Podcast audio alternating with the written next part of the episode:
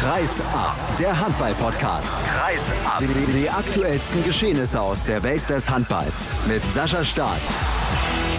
Heute geht es bei der Saisonvorschau von Kreisab um die Region Hochdeutsch, so habe ich sie genannt, denn es gibt ja nicht mehr drei Teams aus Ostwestfalen nach dem Abstieg von GWD Minden. Hallo und herzlich willkommen zu unserer heutigen Ausgabe. Wir blicken voraus auf das, was in der kommenden Spielzeit in der DKB Handball Bundesliga passieren wird und heute tun wir das mit den Teams TBV Lemgo, mit TUS Nettelstedt-Lübecke und mit Hannover Burgdorf. Zunächst begrüße ich, um über den TBV zu sprechen, Jörg Hagemann von der Lippischen Landeszeitung. Hallo Jörg. Ja, hallo Sascha. Wie groß ist die Vorfreude auf die neue Saison bei dir nach dem Abstiegskampf in der letzten Spielzeit? Ach, wenn eine neue Saison beginnt, dann, dann freut man sich äh, ja immer mit. Es gibt ja viele frische Gesichter in Lemgo und äh, ja, da sind auch viele nette Burschen mit dabei, habe ich so den Eindruck. Und äh, also von daher freut man sich dann schon darauf. Wir wollen natürlich, mhm. bevor wir nach vorne schauen, ein wenig zurückblicken auf das, was letztes Jahr denn los gewesen ist. Abstiegskampf war das Thema beim TBV Lemgo. Die Mannschaft hat sich sehr, sehr lange unter Wert verkauft. Es gab viele knappe Niederlagen. Es gab dann den Trainerwechsel. Florian Kehrmann hat Nils Pfannenschmidt ersetzt.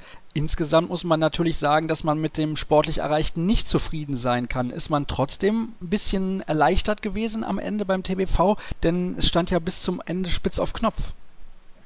Ja, natürlich, die Erleichterung, äh, die war also riesengroß. Also weil so nah am Abgrund äh, wie im vergangenen Jahr hat man eigentlich noch nie oder oder abgesehen jetzt mal Anfang der 80er Jahre, aber ansonsten noch nie irgendwie nah am Abgrund gestanden. Und äh, von daher war natürlich die Freude groß. Man hat das ja auch gemerkt in der Schlussphase der Saison, da da war auch die Halle da, da kam, sind die Zuschauer gekommen also man hat schon gemerkt, die ganze Region hat gemerkt, ja, dass es da wirklich um, um alles oder nichts geht. Und man, man muss ja sehen, also im, im Dezember äh, vergangenen Jahres hatte man gerade mal bescheidene äh, sechs Pünktchen. Nicht? Und äh, ja, also dann hat Florian Kehrmann 21 zu 17 Punkte geholt. Also das war schon schon à la Bonheur. Nicht? Und ähm, von daher war natürlich eben die Erleichterung und die Freude sehr groß. Jetzt hast du das gerade ein wenig als eine Art Euphorie beschrieben. Wenn man aber die Ansprüche kennt, die die Fans in Lemgo haben, beziehungsweise das, was man ja gerade auch in den 2000ern gewohnt war von dieser Mannschaft, ist dann Euphorie vielleicht sogar das falsche Wort oder würdest du sagen, das passt eigentlich ganz gut für das Gefühl, was die Fans dann auch vermittelt haben gegen Ende der Spielzeit? Ja, da ist die Frage Euphorie, wie man das jetzt interpretiert. Nicht? Also man weiß, man hat gemerkt, was es bedeuten würde, wenn man den TBV Lemgo nicht mehr in der Bundesliga hätte. Jetzt vom Umfeld her. Nicht? Und, und von daher war das eine große Freude. Äh, also von Euphorie in dem Sinne, glaube ich, kann man jetzt so nicht sprechen. Also ähm, dafür müssten eigentlich auch alle äh, realistisch genug sein, um zu wissen, dass das, dass diese Saison nicht leichter wird. Die vergangene war schon schwer und die kommende Saison wird nach meinem Empfinden noch schwieriger werden. Und äh, ähm, ich glaube schon, der Lipper äh, neigt eben eigentlich auch nicht äh, zu äh, Riesenenthusiasmus und von daher denke ich schon, dass die meisten Handballfans das hier in der Region äh, ganz gut einschätzen können. Es gab ja auch zahlreiche Abgänge, jede Menge hochkarätige sogar, wenn ich mal auf die Liste schaue. Einige Nationalspieler sind dabei gewesen, die Torhüter sind nicht mehr mit im Club und viele Neuzugänge sind auch mit dabei. Schauen wir mal ein bisschen auf die Abgänge. Torhüter habe ich gerade schon gesagt. Dan Beutler und Thomas Bauer spielen nicht mehr beim TBV. Dann haben wir Jens Bechtloff, einer, der jahrelang auf Linksaußen gespielt hat und ich glaube da mehr als ordentlich. Und dann haben wir noch Tim Sutton, Junioren-Nationalspieler, Finn Lemke, Tim Schneider, Benjamin Herd, Henrik Pekler, das sind jede Menge sehr gute Bundesligaspieler teilweise, wie ich finde. Würdest du das ähnlich sehen oder denkst du, dass man die irgendwie vergessen machen kann? Denn ich bin ganz ehrlich, ich kann mir das nicht so leicht vorstellen. Nee, also leicht wird das mit Sicherheit nicht. Also da, ich bin auch der Meinung, dass da einiges an Substanz verloren gegangen ist. Aber äh, andererseits muss man auch sehen, dass diese äh, Mannschaft in der Konstellation, wie sie im vergangenen Jahr war, eben auch nur auf der letzten Rille quasi ins Ziel gerollt ist und mehr auch nicht hinbekommen hat. Gleichwohl, wie gesagt, äh, du hast das auch schon äh, richtig eingeschätzt. Da ist viel Qualität, ist dort verloren gegangen wenn ich an Finn Lemke denke, auch an, an Pekela, nicht zu vergessen Tim Schneider, der im, im letzten Moment noch von der Fahne gegangen ist, der auch eingeplant war. Tim Sutton, gutes, großes Talent, den man auch gerne hier gehalten hätte. Ja, Also da, jeder hat da so seine Qualitäten und das wird nicht einfach werden, diese Spieler gleichwertig zu ersetzen oder natürlich eben noch, noch einen drauf zu satteln. Welcher dieser Akteure wird hm? denn dem TBV besonders fehlen in der nächsten Spielzeit? Wo hast du die größten Schwächen ausgemacht jetzt, wenn man denkt, das ist halt die Position, da wird es dem TBV besonders wehtun? Das ist ganz klar die Halblinksposition also die Königsposition. Da hat man also mit Finn Lemke und mit Tim Schneider zwei hervorragende Leute verloren, die also sowohl Angriff als auch Abwehr äh, sehr verlässlich gespielt haben. Und ja, Schneider eben also auch ein Allrounder der manchmal äh, ein bisschen äh, crazy vielleicht gewesen ist in einigen Aktionen, aber wenn ich bedenke, wie er in der Endphase der vergangenen Saison am Kreis dort geackert hat und ohne mit der Wimper zu zucken dort einen Mann wie Hendrik Pekeler äh, ersetzt hat, also das war schon war schon eine starke Leistung. Also auf der Halblinksposition, da wird es also sehr eng werden.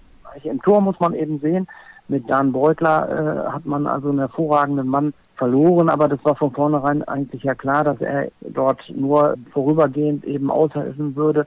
Aber ich glaube, und diesen Eindruck, ähm, der hat sich jetzt so nach den ersten Vorbereitungsspielen verfestigt, dass Nils Dressrusse auch einiges von Dan sich abgeguckt hat und da bin ich eben sehr gespannt, wie sich, wie sich das dort weiterentwickelt, äh, auch zwischen den Pfosten. Das ist auf jeden Fall ein sehr junges Trio. Felix Hendrich sicherlich die Nummer 3, würde ich jetzt mal aktuell so einschätzen. 94er Jahrgang, genauso wie Jonas Meyer, auch der Jahrgang 94 und dann eben Nils Dressrüsse, der ist auch nur vier Jahre älter als die beiden anderen Kollegen. Und das ist ja gerade bei den Torhütern immer auch eine Frage der Erfahrung. Dann lass uns mal sprechen über die Spieler, die sonst neu dazugekommen sind. Jonas Meyer habe ich gerade schon erwähnt, der kommt von den Kadetten Schaffhausen. Und für den Rückraum hat man verpflichtet Jonathan Steenbecken, man hat verpflichtet André Kogu, Korkut und Erwin Feuchtmann und dazu auch noch Arne Niemeyer. Welcher dieser Spieler wird deiner Meinung nach die größte Rolle spielen in der neuen TBV-Mannschaft? Von diesen Spielern, die du jetzt aufgezählt hast, würde ich ganz spontan sagen André Kogut. Denn also eine Mannschaft ohne Kopf, die kann nicht funktionieren und äh, Kogut ist ein sehr guter Playmaker nach meiner Einschätzung. Das hat er auch in, in Friesenheim sehr gut bewiesen und der wird, wird hier die Zügel in der Hand nehmen, da bin ich ziemlich sicher. Denkst du auch, dass er so eine Führungsrolle übernehmen kann, wie das beispielsweise bei Benjamin Herd oder Tim Schneider der Fall gewesen ist? Oder auch mannschaftsintern bei Henrik Pekler, auch wenn die Position eine andere war? Das, das, muss er, das muss er. Also von diesen, äh, sind neun Spieler gegangen und, und acht neue hinzugekommen und äh, da muss der ein oder andere, der muss dort in eine Bresche springen, der muss auch Verantwortung übernehmen. Also das ist doch ganz klar. Nicht? Dass man natürlich bei, bei, es gibt gewisse Spieler jetzt bei den neuen, da muss man eben so ein bisschen gucken, auch die äh, jetzt noch nicht so über diese Bundesliga-Erfahrung verfügen ob man da jetzt, also da darf man vielleicht nicht von allen jetzt Wunderdinge erwarten, aber ja, die meisten Spieler, die müssen schon zünden. Also da darf sich keiner verstecken. Also dann ist das Unternehmen zum Scheitern verurteilt. Jetzt hat man in der Vergangenheit ja beim TBV auch in den letzten Jahren immer sehr auf die Finanzen schauen müssen. Wie sehr ist deiner Meinung nach, oder vielleicht weißt du das ja auch konkret, das Finanzproblem eines wirklich gewesen bei der Zusammenstellung des neuen Kaders? Also äh, über Zahlen und dergleichen wird in Limbo also äußerst selten konkret gesprochen. Also von daher sind das also auch alles Mutmaßungen oder, oder Spekulationen, auch wenn man über Etats und dergleichen spricht.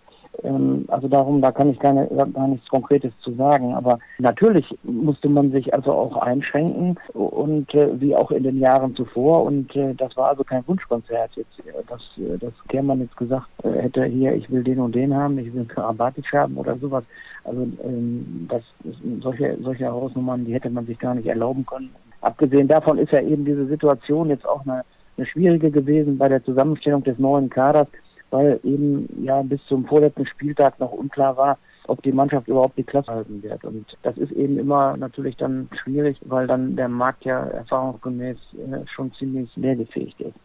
Auf zwei Personalien möchte ich noch genauer eingehen. Die eine ist Rolf Herrmann. Der spielt jetzt schon sehr, sehr lange im Verein. Ist ein sehr, sehr gestandener Bundesligaspieler. Welche Erwartungen hast du an ihn konkret in der neuen Saison? Ich finde, dass auf ihn eine ganz, ganz große Schlüsselrolle zukommt.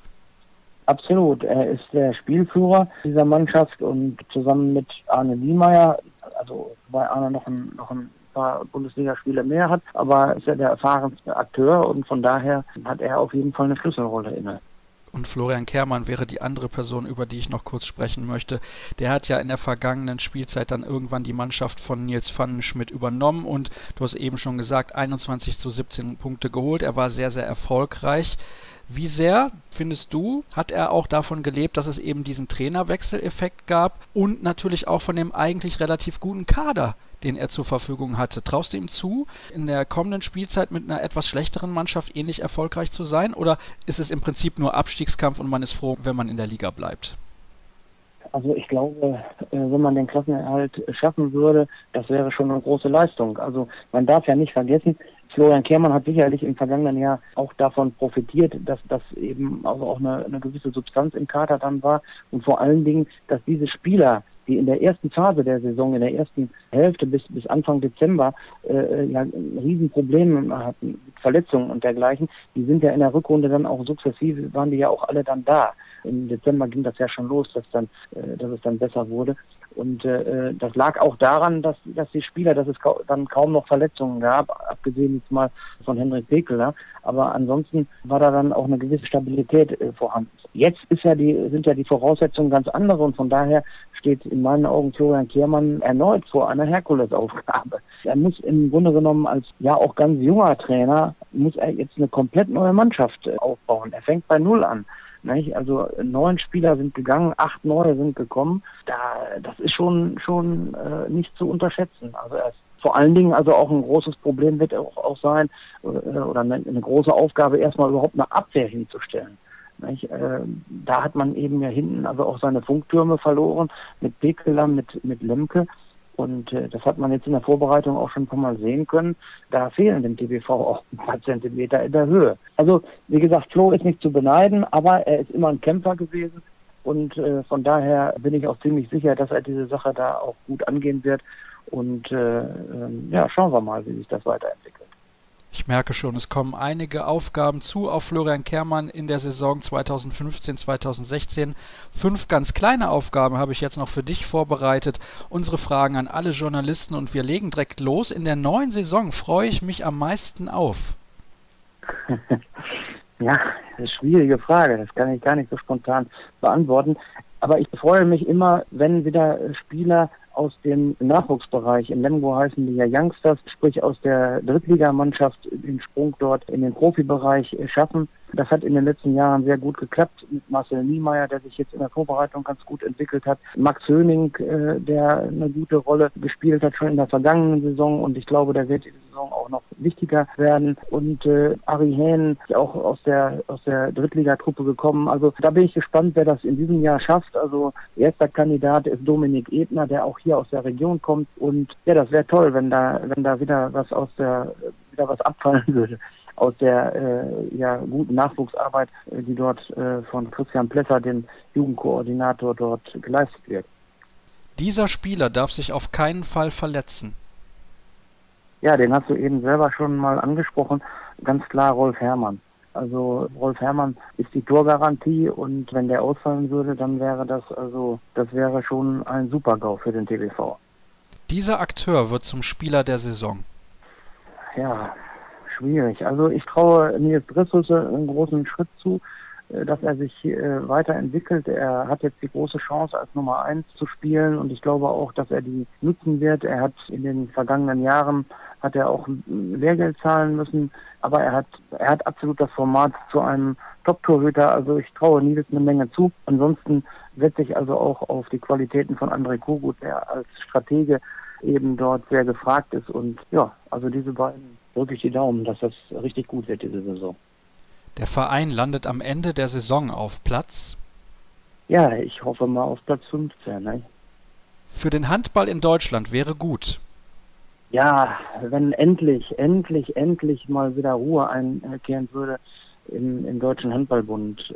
Ich finde es einfach peinlich, was da in den vergangenen Wochen so abgegangen ist und das tut der ganzen Sportart nicht gut, der da überall rumschwadroniert und, und was da für Politik betrieben wird. Es wäre wirklich jetzt wichtig, wenn da jetzt mal äh, eine, eine klare Furche gezogen wird, wie der Lipper so so sagt und äh, dass dort wieder klare Verhältnisse herrschen und dass man da also äh, schleunigst, äh, schleunigst vorangehen kann und den Handball in Deutschland auch weiterentwickeln kann. Man darf ja nicht vergessen, dass wir auch zwei Weltmeisterschaften vor der Brust haben. Die Frauen-WM schon, schon 2017 und das geht nicht mit einem völlig zerstrittenen Verband. Also es ist völlig undenkbar.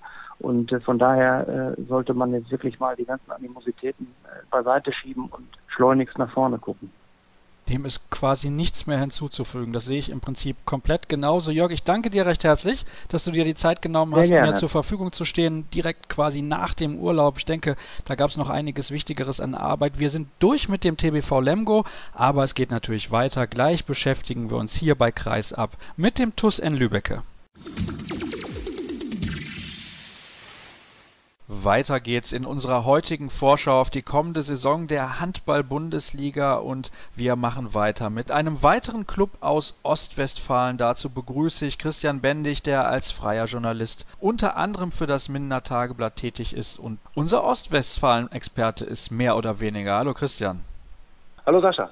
Ja, der TUS N Lübecke, das ist, ich will nicht sagen eine graue Maus der DKB Handball Bundesliga, aber es kommt mir manchmal ein bisschen so vor. Die Ansprüche sind teilweise hoch, manchmal hat man eine ganz ordentliche Saison, dann fällt man ein bisschen ab. In der vergangenen Spielzeit wurde das am Ende nochmal richtig, richtig eng. Wie würdest du die letzte Saison denn bewerten sportlich? Also einmal vorneweg zu dem grauen Maus-Image kann man vielleicht sagen, dass der TUS das jetzt auch trikottechnisch aufgenommen hat. Denn äh, beim Spielothek Cup, als ich sie jetzt gesehen habe, letzte Woche haben sie doch dann auch am zweiten Tag in den grauen Trikots gespielt. Von daher passt das farblich ganz gut. Zur letzten Saison kann man eigentlich sagen, dass ähm, sie nicht dorthin gehört, wo sie am Ende standen in der Tabelle. Ähm, da glaube ich einfach, dass dort vielleicht das Verhältnis Mannschaft Trainer mit Dirk Beuchler, vielleicht auch die ein oder andere interne Querele innerhalb der Mannschaft, dass die dazu geführt haben, dass man eine ganze Reihe an Heimspielen in Sand gesetzt hat und dann am Ende doch nochmal in Bedrängnis geraten ist. Würdest du denn sagen, dass das sportliche Potenzial der Mannschaft deutlich höher gelegen hätte als das, was man erreicht hat? Oder waren es vielleicht nur zwei, drei, vier Punkte? Ich denke, es waren sicherlich auch vielleicht sogar acht bis zehn Punkte, denn wenn man zu Hause irgendwo auch eine, eine Serie hinlegt von, ich weiß nicht, eins zu neun Punkten, das kann zwar immer mal passieren, aber gerade zu Hause sind einfach zu viele Punkte liegen gelassen worden und ähm, das Publikum in Lübeck ist ja manchmal auch nicht dafür bekannt, sehr geduldig mit der Mannschaft zu sein und das spielte dann vielleicht dann auch noch mal ein bisschen rein. Es gab deswegen und nicht nur deswegen einige Änderungen im Kader der Mannschaft. Wir wollen mal ein wenig auf die Spieler schauen, die den Verein verlassen haben und da sind ein paar namhafte Akteure mit dabei. Also, wir fangen an mit dem Rückraum. Da ist Drago Vukovic mittlerweile für die Füchse Berlin tätig. Christian Dissinger ist zum THW Kiel gegangen. Bei Ales Pajovic weiß man noch nicht, wohin es ihn zieht. Welcher dieser drei Rückraumakteure ist denn der größte Verlust für die Mannschaft? Vom Namen her ganz klar Drago Vukovic. Ähm, in der letzten Saison, wenn man das äh, ein bisschen näher verfolgt hat, war es aber so, dass er gerade zum Ende hin das eine oder andere Mal ein bisschen lustlos wirkte. Ähm, da spielte ein bisschen auch rein, das Verhältnis Trainer-Mannschaft, ähm, wie gesagt, was ich eben schon gesagt habe, nicht besonders intakt war und sehr auffällig war, als dann äh, Hasan Fendic übernommen hat, dass äh, Vukovic dann auf einmal in den letzten Spielen wieder aufgedreht hat und zu den Leader geworden ist oder wieder geworden ist, der eigentlich immer in äh, Nettelstedt war. Von daher glaube ich, ähm, dass man das mit den Neuzugängen, über die wir ja gleich noch sprechen werden, eigentlich ganz gut kompensiert hat. Zwar nicht den Führungsspieler geholt hat, aber dass man das jetzt ein bisschen auf andere Schultern, auf mehrere Schultern vor allen Dingen verteilt. Dissinger, gut, hatte immer mal richtig gute Spiele gehabt, in denen er mal sechs, sieben, acht Tore gemacht hat, aber so wirklich den Durchbruch, dass man zum THW Kiel geht, hat er, glaube ich, meines Erachtens in äh, Nettelstedt auch noch nicht vollzogen. Und Pajovic ist ein herber Verlust äh, im Deckungszentrum. Ähm, Im Angriff hat er jetzt auch nicht mehr so die großartige Rolle gespielt und ähm, da ist, glaube ich, eher der Verlust des Abwehrspielers Pajovic äh, zu sehen und nicht des Angreifers. Weißt du schon, wohin es ihn ziehen wird? Denn bisher ist noch nicht bekannt, für wen er in der kommenden Saison auflaufen wird. Also so wie man hört, wird er in Deutschland bleiben und es wird ihn zu einem Zweitligisten ziehen. Kann sich aber eventuell noch ein paar Wochen oder Monate hinziehen. Da wollte man erstmal wohl die sportliche Entwicklung abwarten, wie der Start gelingt und dann will man danach verpflichten. Eventuell. Und da ist Pajovic heiß im Gespräch. Man muss ja auch dazu sagen, Pajovic nicht mehr der jüngste 79er Jahrgang, also schon über 30 Jahre, deutlich über 30 Jahre alt. Ja, dann gehen wir mal weiter in der Liste der Abgänge. Da haben wir zum Beispiel die beiden Außen, Richard Wöss und Maximilian Schubert, einmal links und einmal rechts. Und dazu kommt noch Frank Löke am Kreis. Wie will man den denn ersetzen, weil der ja auch von seinem Charakter her ein absolutes Vorbild war, immer 100% gegeben und ja, vielleicht in den letzten zwei Jahren nicht mehr ganz so stark gewesen wie noch in der Zeit davor, aber trotzdem aus meiner Sicht ein großer Verlust. Ja, Löke hatte natürlich auch den Vorteil des Publikums Lieblings in äh, Nettelstedt, weil er gerade immer in den Derbys gegen GWD Minden hat er mal herausragend gut getroffen. Die letzten zwei Jahre ist er leistungsmäßig schon abgefallen, was stark damit verbunden ist, dass er anfing, Langstrecke zu laufen, neben seiner Tätigkeit als Handballspieler und da das eine oder andere Pfund verloren hat und äh, dementsprechend fehlte da die Durchschlagskraft. Und äh, am letzten Jahr hatte er natürlich auch sehr, sehr viele Probleme mit Verletzungen und ähm, ja, später hat Beuchler dann auch nicht mehr auf ihn gesetzt und von daher war es logisch, dass er den Verein verlassen wird. Dann sind noch zwei Torhüter gegangen, unter anderem Malte Semisch. Ist das schlimm für Nettelstedt? Ist das ein Spieler, wo man sagt, ja, den hätte man unbedingt halten sollen? Oder spielt das im Endeffekt dann keine große Rolle in den weiteren Planungen des Vereins? Ja, Malte Semisch hat hinter dem Club-Idol Blasico wenig Einsatzzeiten bekommen und von daher war es logisch, dass, äh, dass er gehen wird. Er ist, glaube ich, auch damals aus Hannover gekommen von der zweiten Mannschaft und äh, sein Torwarttrainer, mit dem er zusammenarbeitet, neben dem normalen Beruf als Profi-Handballer, der ist dort eben auch Torwarttrainer bei Hannover Burgdorf und von daher logische Konsequenz, dass er wieder nach Hannover geht. Ähm, wir haben gerade noch die Außen vergessen. Maxi Schubert, ja, war ungefähr gleich stark wie Tim Rehmer. Tim Rehmer war aber auch oder ist schon über zehn Jahre oder an die zehn Jahre beim TUS. Von daher war es für ihn sicherlich auch schwer, an ihm vorbeizukommen. Und Richard Wörs hat sich in Lübeck einfach nicht wohlgefühlt. Das hat man auch an den Leistungen gemerkt. Wer soll denn diese Spieler, über die wir gerade alle gesprochen haben, ersetzen? Fangen wir vielleicht mal an mit den beiden Außen. Da haben wir einmal Jens Bechtloff. Ich glaube, das ist ein sehr, sehr etablierter Bundesligaspieler, kommt vom TBV Lemgo. Und auf der anderen Seite Bobby Schagen von der HSG Nordhorn-Lingen, der dann jetzt den Sprung in die Bundesliga mal wagt. Ich denke, da hat man sich tendenziell leicht verbessert. Das sehe ich genauso. Bechtloff hat seine Bundesliga-Tauglichkeit ja mehr als einmal unter Beweis gestellt. In Lemgo sehr starker Gegenstoßspieler, ganz gut im Abschlussverhalten. Und bei Bobby Schagen habe ich mich sowieso mal gefragt, warum er so lange in Nordhorn bleibt und äh, nicht mal den Schritt äh, eine Etage höher geht. Von daher denke ich, auf Außen sind sie deutlich stärker geworden. Dann haben wir im Tor Matthäus Gock, kommt aus Celje. Was kannst du uns zu diesem Torhüter sagen? Kann er da angreifen in Richtung Nummer 1? Und erwartest du das auch, dass es da ein bisschen mehr Konkurrenzkampf gibt als in den letzten Jahren? Erwarte ich nicht. Also Blasico wird dort klar wieder die Nummer eins sein. Wäre ich Verantwortlicher beim TuS N Lübbecke, hätte ich eventuell geschaut, dass ich ähm, einen etwas anderen Torwarttypen verpflichte ähm, zu Blasico, denn die beiden sind einfach zugleich, die jetzt dort im Tor spielen sollen. Ich denke, mit Semisch war es doch taktisch ein bisschen besser aufgestellt. Ein Spieler, der über Stellungsspiel und Reaktion kommt und dann eben mit Malte Semisch einen wirklich langen Torhüter, der durch seine körperliche Präsenz schon sehr viel Platz im Tor wegnimmt. Da hätte ich einfach gedacht, dass man da vielleicht ein bisschen darauf achtet, zwei unterschiedliche Typen Kader zu haben. Nun ist es aber auch wieder ein Torhüter der jugoslawischen Schule geworden. Hat das auch damit zu tun, wer in der kommenden Saison an der Seitenlinie beim TuS in Lübeck stehen wird? Vielleicht hat das damit was zu tun. Ich glaube, das hat eher was damit zu tun, dass Latko Feric wahrscheinlich immer noch über beste Kontakte auf dem Balkan verfügt und gar den Spielermarkt genau kennt und da vielleicht einen anderen Zugang hat als ein deutscher Manager. Ist denn wenigstens der Kreisläufer eine Verstärkung, wenn du beim Torhüter schon ein bisschen skeptisch bist? Denn da ist mit Vuk Lazovic ein Spieler gekommen aus Novi Sad, der mir bislang nicht wirklich bekannt ist. Vielleicht kannst du uns zu ihm ein bisschen was sagen.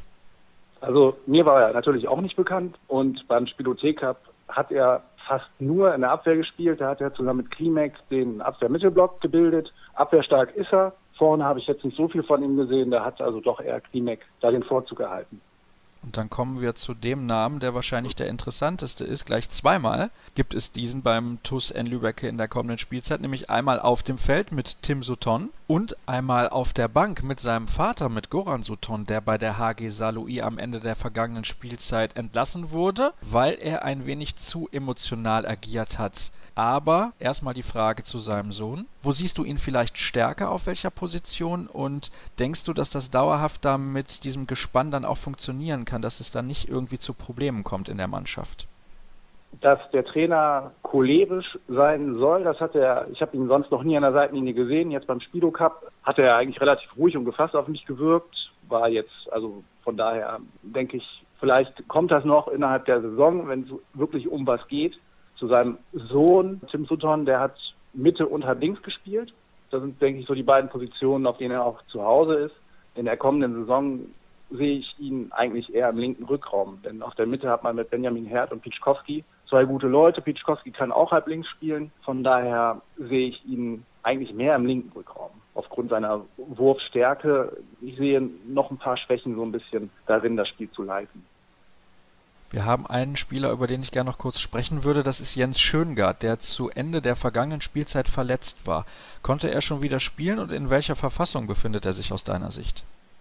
Jetzt in der Vorbereitung, das was ich gesehen habe, war wirklich manierlich, hat er sehr gut gespielt, sehr sicher getroffen, ähm, wirkte sehr spritzig, sehr fit, gut und schnell auf den Beinen, hat äh, gut verteidigt, ganz klare Nummer eins, auch wenn er mit Gabor Langhans hinter sich einen hat, der auch über ordentlich Qualitäten vorne im Angriff als auch in der Abwehr verfügt was mir jetzt gerade auffällt, wenn ich mal ein bisschen durchschaue, einige der Leistungsträger, da läuft der Vertrag 2016 aus. Zum Beispiel bei den gerade erwähnten Spielern auf Rückraum rechts, bei den beiden Kreisläufern, bei Pieczkowski, der ja auch in der Nationalmannschaft zuletzt für Furore gesorgt hat. Wie siehst du die Zukunft des Vereins generell? Bleibt das so eine graue Maus, wie ich das am Anfang geschildert habe? Oder denkst du, dass der Club vielleicht irgendwann sich in der Bundesliga mal wieder komplett stabilisieren kann, dass man nichts mit dem Abstieg zu tun hat? Also ganz wichtig wird sein, dass man Pietschkowski und Schöngard hält. Wenn deren Verträge auslaufen, sollten die in ihrer Entwicklung weitergehen. Dann glaube ich schon, dass der eine oder andere größere Club da mal anklopfen wird und dass sicherlich auch die Spieler mal bei einem etwas größeren Club spielen möchten, der vielleicht auch mehr Medienaufmerksamkeit genießt und das eine oder andere Live-Spiel im Fernsehen mehr hat. Da muss man abwarten. Also sollten die eine gute Saison spielen, dann muss der Verein, glaube ich, ein wirklich attraktives Angebot machen und Schöngard ist dann auch 28, wenn ich jetzt mal richtig gerechnet habe. Und der will dann sicherlich auch nochmal zu einem großen Club, gerade auch um das Standing in der Nationalmannschaft vielleicht noch weiter zu verbessern. Was denkst du denn dann, wo der Club am Ende der Saison grob landen wird? Bist du relativ optimistisch? Also ich glaube, dass sie ganz sicher in der ersten Liga bleiben werden. Also wenn dort Reibereien innerhalb der Mannschaft ausbleiben, sprich die Position des Führungsspielers von Vukovic gut ersetzt wird. Das heißt, man findet drei, vier Spieler, die sich dort herauskristallisieren und das vielleicht als, als Team machen, dann wird das eine relativ entspannte Saison. Wenn sie dann die Schwankungen in den Leistungen dementsprechend auch rausbekommen, gerade zu Hause, dann werden sie jetzt nicht im oberen Mittelfeld, sondern eher Platz 11, 12, 13 einlaufen, aber eine sehr entspannte Saison spielen.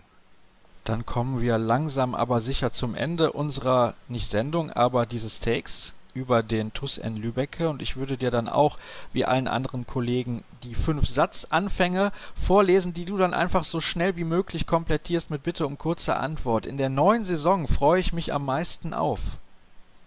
Benjamin Herd. Dieser Spieler darf sich auf keinen Fall verletzen.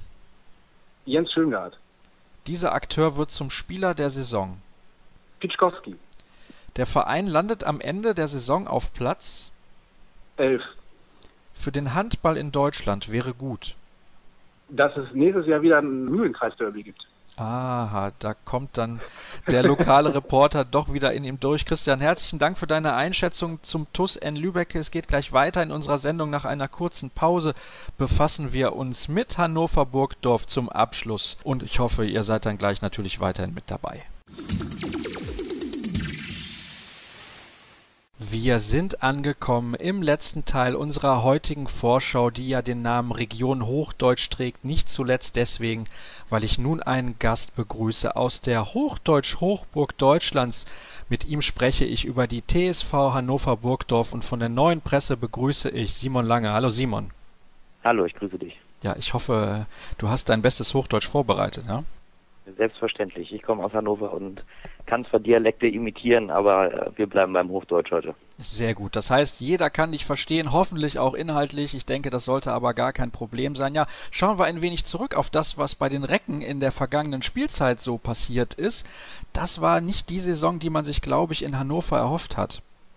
Nein, überhaupt nicht. In der Vorsaison sprang er Platz 8 raus. Äh, davor hatte man sich für Europa qualifiziert und dann ist ein Platz 13, ein Abstieg um fünf Plätze, natürlich äh, ja nicht dramatisch, aber schon enttäuschend. Also äh, da haben sich alle mehr erhofft, mehr vorgenommen. Ähm, Hauptgrund, sowohl in der Kommunikation nach außen, aber auch für Außenstehende sichtbar, war natürlich das wirklich große Verletzungspech. Nicht von irgendwelchen Spielern, sondern wirklich von, von Führungsspielern, äh, Maid Patrei, Torge Johansen, Sven Sören Christoffersen auch immer wieder ausgefallen. Ähm, auch Neuzugang Olafur Gudmundsson war angeschlagen, Fiete Buschmann, Totalausfall. Das war schon schwierig. Ja, also äh, so lässt sich Platz 13 erklären. Hinzu kam dann, dann ähm, aber auch, dass ähm, ja, Hannover auch überwiegend einfach nicht gut gespielt hat und hätte wesentlich besser laufen können. Nun hat man sich dann im Endeffekt dazu entschieden, den Trainer zu wechseln. Da sprechen wir aber gleich noch drüber.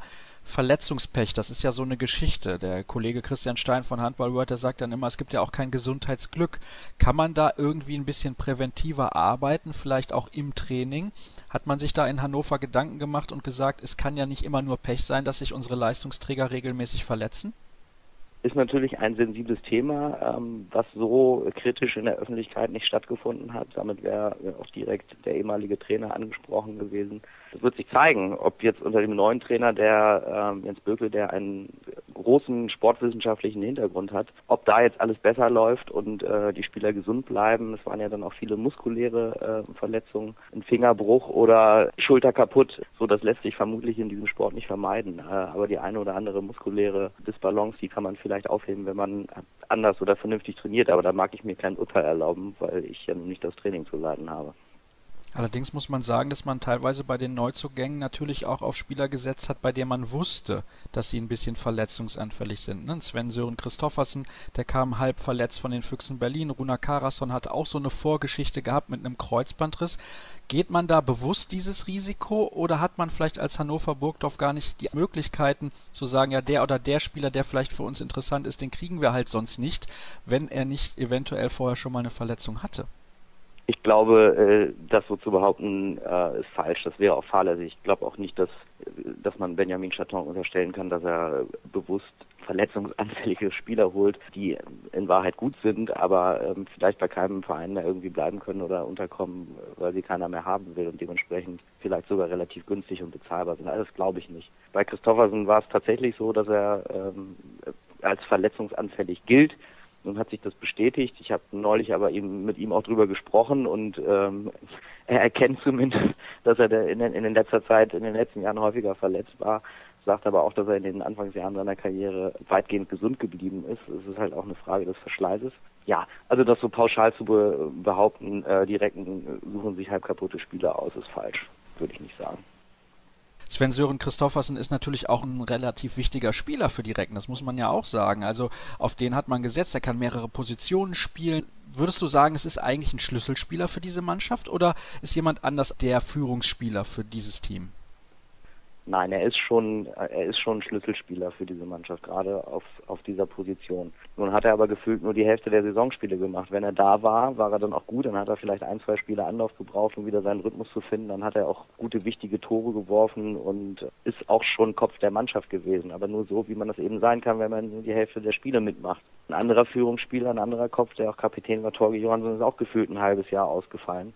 Insofern äh, hoffen jetzt alle hier, dass beide Spieler gesund sind und das Team anführen können. Jetzt hat Sven Sören Christoffersen sich aber noch vor Ende der Saison an seiner Hüfte operieren lassen und äh, kommt jetzt gerade so ein bisschen wieder rein, hat jetzt ein, zwei Spiele gemacht, ist schon wieder angeschlagen. Wahrscheinlich auch irgendwelche Folgen so der Disbalance im Hüftbereich. Da muss man also noch abwarten und kann eigentlich nur die Daumen drücken, dass alles gesund bleibt.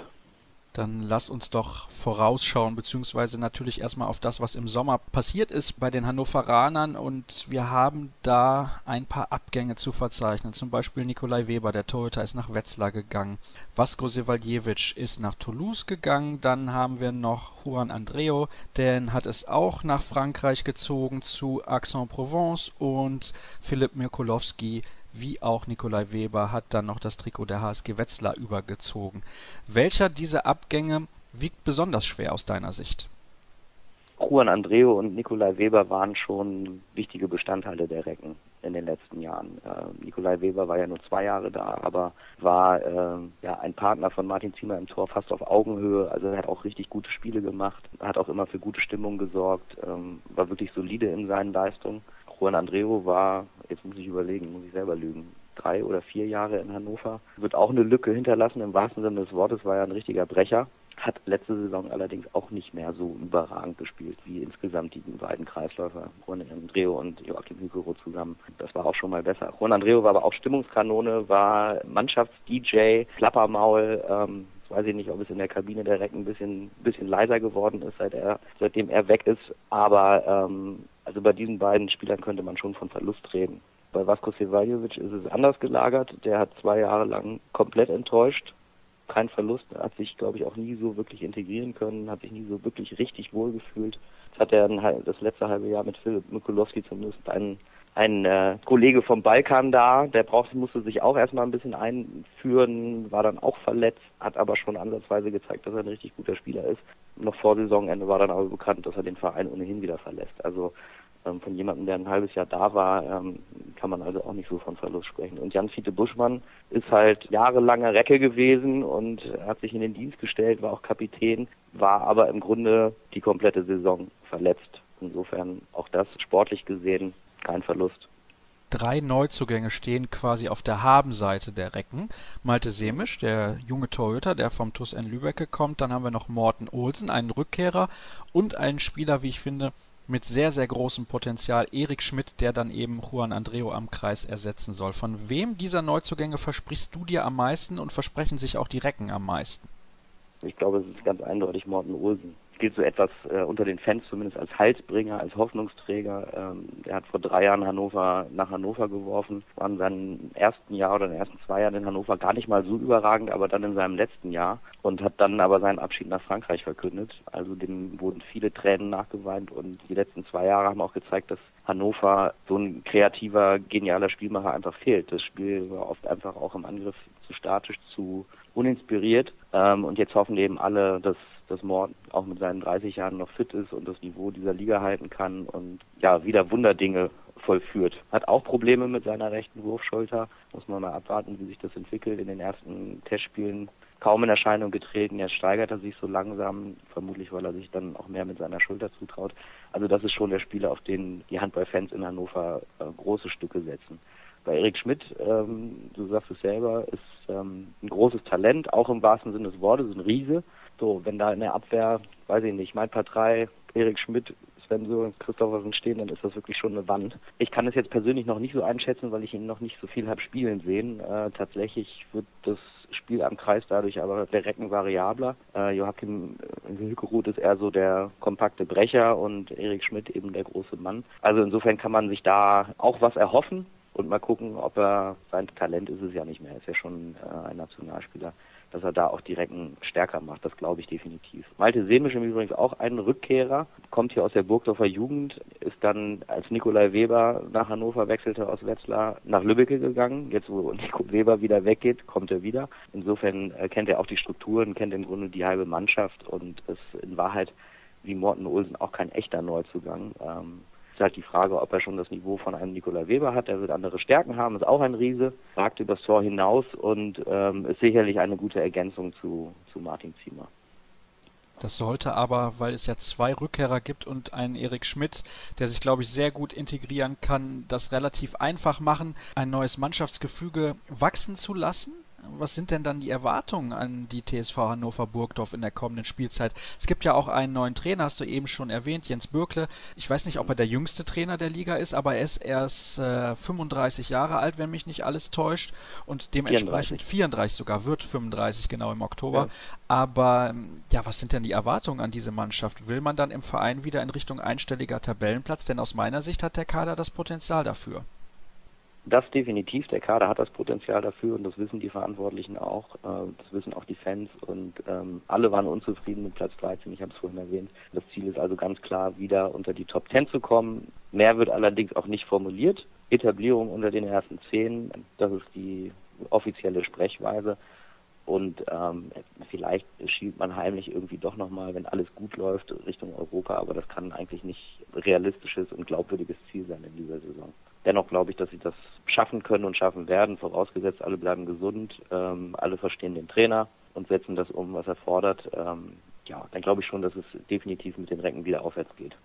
Welchen Eindruck hast du persönlich von Jens Bürkle? Jung, sympathisch, jünger als ich. er ist tatsächlich auch mit Benjamin Chaton, der auch erst 34 ist, das mit Abstand jüngste oder bildet das jüngste Duo in der Liga. Jetzt hat er noch nicht die äh, Bundesliga-Trainererfahrung, hat schon viel Erfahrung als Trainer, ist zweimal Trainer des Jahres in der, in der zweiten Liga geworden. früher äh, Spieler in Barling gewesen. Ähm, also da muss man halt auch erstmal abwarten, kommt, wie kommt er in der Liga zurecht, wie etabliert er sich. Ein bisschen Probleme hat er, glaube ich, mit dem Hochdeutsch. Da schwebelt er noch sehr. Ah. Aber ich denke, die Spieler können ihn verstehen und ich, er bringt sehr viel Know-how äh, mit. Wie erwähnt, er ist Sportwissenschaftler, ist da sehr wissenschaftlich aufgestellt, arbeitet akribisch. Gut, welcher Trainer tut das nicht? Aber ich glaube schon, dass er so ähm, ja, vom Ehrgeiz gepackt ist, dass er hier auch äh, sich gut präsentieren will. Fakt ist aber auch, dass Chaton mit dieser Verpflichtung äh, natürlich ein gewisses Risiko eingeht, jemanden zu holen, der noch keine Bundesliga-Erfahrung hat, der sehr jung ist. Die beiden kennen sich aus Balingen und ähm, es ist auch tatsächlich die erste Trainerverpflichtung von Benjamin Chaton, denn damals, als Christopher Nordmeier kam, kam er, glaube ich, ein bisschen später. Insofern wird er sich auch äh, ja, an dieser Verpflichtung messen lassen müssen. Vielleicht findet ja jemand noch bei Langenscheid irgendwie so ein Buch Schwäbisch-Deutsch, Deutsch-Schwäbisch, dann wird das auch auf jeden Fall was mit dem guten Jens Bürkle da in Hannover. Hört sich aber sehr, sehr positiv und optimistisch an. Wir kommen dann quasi zum Abschluss unserer Sendung. Da habe ich noch fünf Fragen vorbereitet, auch natürlich für dich mit Bitte um sehr kurze Antwort. In der neuen Saison freue ich mich am meisten auf. Die Rückkehr von Morten Olsen. Dieser Spieler darf sich auf keinen Fall verletzen. Soll ich jetzt schon wieder Morten Olsen sagen? Ja, kannst du gerne machen, wenn du das möchtest. Morten Olsen und Sven Sören Christoffersen. Dieser Akteur wird zum Spieler der Saison. Hm, jetzt wird's ja langweilig, wenn ich wieder Morten Olsen sage. Ich äh, leg mich aber auch auf ihn fest. Der Verein landet am Ende der Saison auf Platz 8. Für den Handball in Deutschland wäre gut wenn wieder alle deutschen Vereine die Europapokaltrophäen nach Deutschland holen, wenn vor allen Dingen im Verband Ruhe einkehrt und wenn die deutsche Nationalmannschaft an den, ähm, an den guten Auftritt bei der letzten WM anknüpft und ähm, das auch bei der nächsten EM zeigen kann. Das hört sich doch gut an. Wenn das alles eintreten würde, wären wir alle sehr zufrieden. Simon, ich danke dir recht herzlich für deine Einschätzung. Das ist es gewesen mit der heutigen Sendung, mit der heutigen Vorschau aus der Region Hochdeutsch, wie ich sie genannt habe. Der TBV Lemgo, der TUS N Lübecke und die TSV Hannover Burgdorf waren heute unsere Themen. Morgen geht's natürlich weiter. Mit was es genau weitergeht, das erfahrt ihr unter anderem auf unseren Social Media Kanälen bei facebook.com slash kreisab oder bei Twitter kreisab.de. Ich sage vielen Dank, dass ihr mit dabei gewesen seid und bis morgen.